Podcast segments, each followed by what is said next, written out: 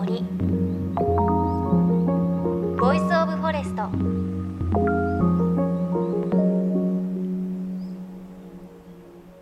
おはようございます。高橋真理恵です。東日本大震災から丸7年となります。この番組でも東北にいろいろお邪魔をさせていただいて食事をしたりあと食事をする苗木になるどんぐりを拾ったりたくさんの東北の方々とあのお話をさせていただいてきましたがやはり感じるのは、まあ、時間の経過とともに景色は変わりますしものすごいスピードでこう復興を遂げているところもあればまだもねもう少し時間がかかる少しゆっくり時が過ぎている場所もあるなということを感じています。あのこの番組でも引き続きですね東北の森や森と生きる人々の声もお届けしつつ寄り添って放送していければなというふうに思っています。さあ JFN38 曲を結んでお送りします。命の森 Voice of Forest。この番組は東日本大震災をきっかけに始まった鎮守の森のプロジェクトをはじめ全国に広がる植林活動や自然保護の取り組みにスポットを当てるプログラムです。各分野の森の賢人たちの声に耳を傾け森と共存する生き方を考えていきます。さあ四国香川県丸亀市で山一木材が展開するプロジェクト木と暮らすのレポートお届けしてきたんですが今日がラストとなります。ここ山一木材木と暮らすでは木と共に生きる暮らしをいろいろ提案しているだけでなく実際に木と暮らすおうち作りにも積極的に乗り出しているそうなんです。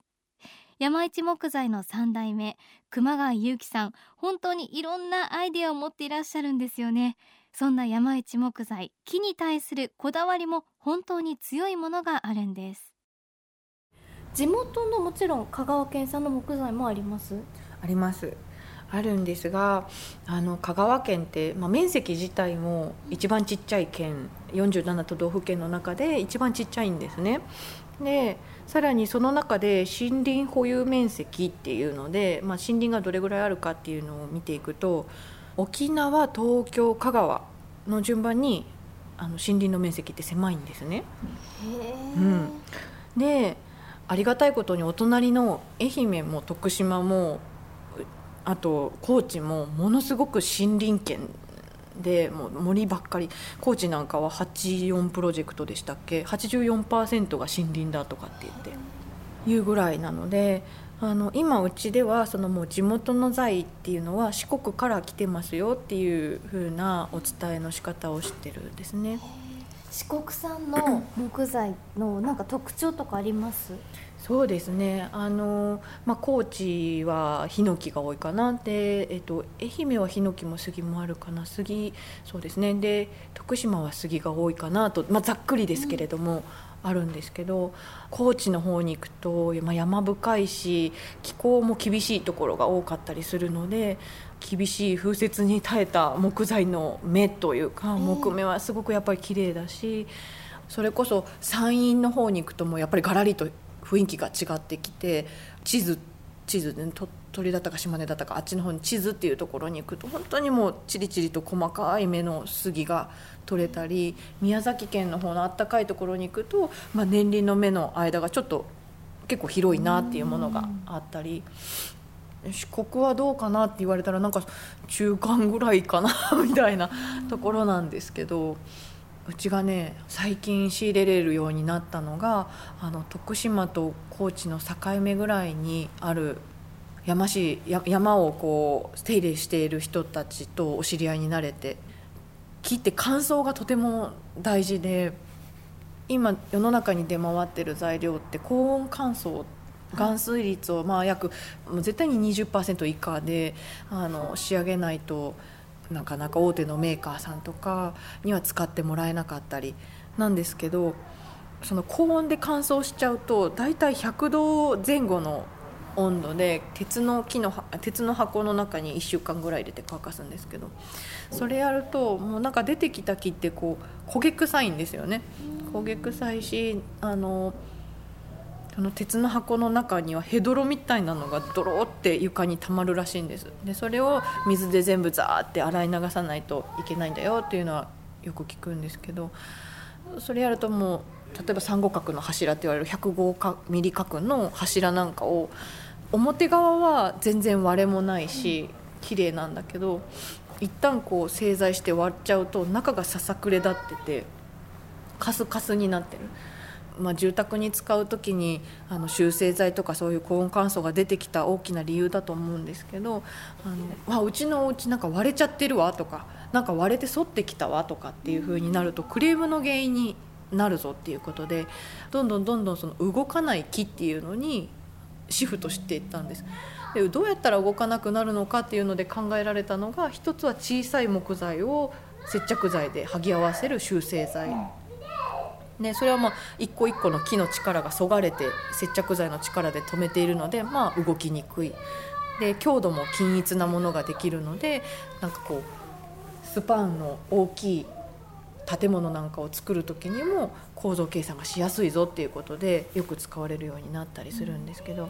あと高温乾燥剤っていうのはその木の中に含まれてる水分をパーンってもう飛ばしちゃうのでもそこから切って動かなくなるぞ、まあ、要はスルメみたいな感じに一夜干ししたものと 何夜干ししたものとだと全然カチコチ度が違うと思うんですけどそのカチコチの木を作っちゃうぞっていうふうにしてまして。で、まあ、うちでこだわりたいのはそのせっかく木を使うんだったら木のいいところを使わないと損するよ。面白くないよっていうことであのうちでは向こうで自然乾燥で酸積みして風と太陽の力で乾かす。もしくはもし機械で乾かすなら45度以上には絶対上げないっていうふうにしてて。で木の調湿作用っていうのを使って木で木を乾かす機械を父親と考えたんですね。これねもう手前味噌ながらこれがよく乾くんですよね。でそれこそ花粉症の季節なんかにその乾燥機の中に入ったらサウナみたいになっててあと木の中にあった水分がそこにもわって溜まってるのでもうすごい鼻通りが良くなっていいサウナだなって感じになるんですけどそれで乾燥した木材は本当にツヤっとしてるし香りもいいまんまだしあのいろいろ調べていくと、まあ、牛乳とか石鹸とかお酒とかあと薬草とかもそうだと思うんですけど漢方とかね。そういうのは全部大体45度以上に上げない、うん、あの効能を一番効かせるのは40度とか45度ぐらいまでですよっていうので作られてて。どうですか？今後木と暮らしてこんなことやりたいとかきっとたくさんあると思うんですけど何かありますか、うんとね、いろいろやりたいんですけどまずはね今その木と暮らすお家っていうのを作りたいなと思って、まあ、いいくつかお客様に恵まれて作ってきてるんですけどそれをもう少しこうスタンダードを作って木のお家っていうのはこういうふうに作ると楽しいぞっていうのを分かるお家を作りたい。で今ちょうどねもう着手してるんですけどあの木と暮らす団地っていうのをね木の団地をね今作り始めてるんです。平たく言うと集合住宅みたいなことなのかな？なんかこうまあそこも森が池があってっていう敷地なんですけどそこにお家を建てれるよっていう。でクヌギの木がねそこはメインで終わってるんですけどクヌギって木片に楽しいって書くんですよ。なので木を楽しむ団地にしたいなと思って準備してるのとあとはまあここの施設ももっともっとちょっときめ細やかくもう少し手こ入れしていきたいなと思っていて、うんと、例えばうちのカレーがバージョンアップしてもうちょっと美味しくなります。今日食べましたよ。キーマカレーすごく美味しかったですよ、はい、ありがとうございます。まだ美味しくなります？うんなんかねもう一回ね素材を見直したんです。へえすごい、うん、変なもの入ってないかなと思って見直して木はね無垢材無垢材ってうちは本物の木がいいよいいよって言ってるので今までもこだわってきたつもりだけどもっとちゃんあの本当にみんなが見て分かるようなレシピとメニューにしたいなと思って準備してたりとか商品開発も今どんどん進んでいて一枚板だとすごく高いなって思っちゃうものもあるかもしれない。なんだけど例えば建築資材に使うような木を使ってもっとカジュアルに身近な感じでそれこそさっきの杉が大活躍するんじゃないかなと思ってるんですけどあのそういう家具のシリーズも作ろうとかなんかねなかなかもう体があと3つか4つぐらいあればいいなって思うんですけど、まあ、一つずつ進めていきたいなと思ってます。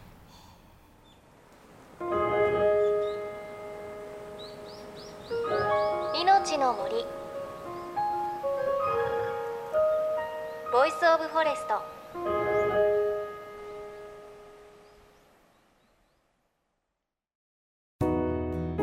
JFN38 局では東日本大震災で被災した沿岸部に津波から命を守る森の防潮堤を作る鎮守の森のプロジェクトを支援する募金を受け付けています。この命を守る森づくりに取り組んでいる AIG 損保は中小企業を災害や事故から守る損害保険のラインナップビジネスガードを法人会会員企業の皆様に提供しています。AIG 損保ではビジネスガード新規契約1件につき1本のどんぐりの苗木を植樹する命を守る森づくりを通じ被災地の復興全国の防災減災に取り組んでいます。詳しくは番組ウェブサイトをご覧ください。命の森 Voice of Forest。今朝は香川県丸亀市山一木材のプロジェクト木と暮らすご紹介しました。いや本当に熊谷さんねお話ししていてすごく楽しかったんですよね。でやっぱり本物の木ですとか本物の素材にすごくこだわっているなっていうのを感じていたんですが最後はねあのカフェで出すカレーも見直したい本当にいいものできてるかなっておっしゃっていましたが本当にこうね来てくれる人たちのことすごく考えてるなっていうふうに思いました。あの最後にお話ししていた一枚板のこう机ってねすごく憧れるんですけどやっぱりねちょっとお値段がするので勇気がいるものだったりするのでカジュアルに楽しめるものがあったらもっとこう自分の生活に木を取り入れられるなと思いました。で我が家はちょっと頑張ってこう木の一枚板の机を買ったんですがやっぱりねちょっと強く物を当ててしまうと傷ついてしまったりしたので熊谷さんに聞いたところその傷の治し方があるそうであの霧吹きでシュッシュと傷に水をかけて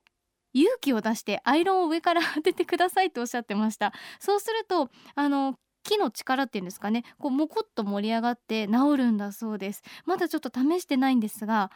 熊谷さんがおっしゃるようにちょっと勇気を出してスプレーをしてアイロンやってみたいなって思います。そんなね木のメンテナンスも教えてくださるのでああまたちょっと木が恋しくなったら熊谷さん会いに行きたいなって思っています。さあそして番組ではあなたの身近な森についてメッセージお待ちしています。メッセージは番組ウェブサイトからお寄せください。そして来週はまた場所を東京に移しましてスズメだけを専門に撮影するスズメ写真家の方に木と森とスズメのお話いろいろ伺います。命の森 Voice of Forest。お相手は高橋真理恵でした。この番組は AIG 損保の協力でお送りしました。命の森。の森。 Voice of Forest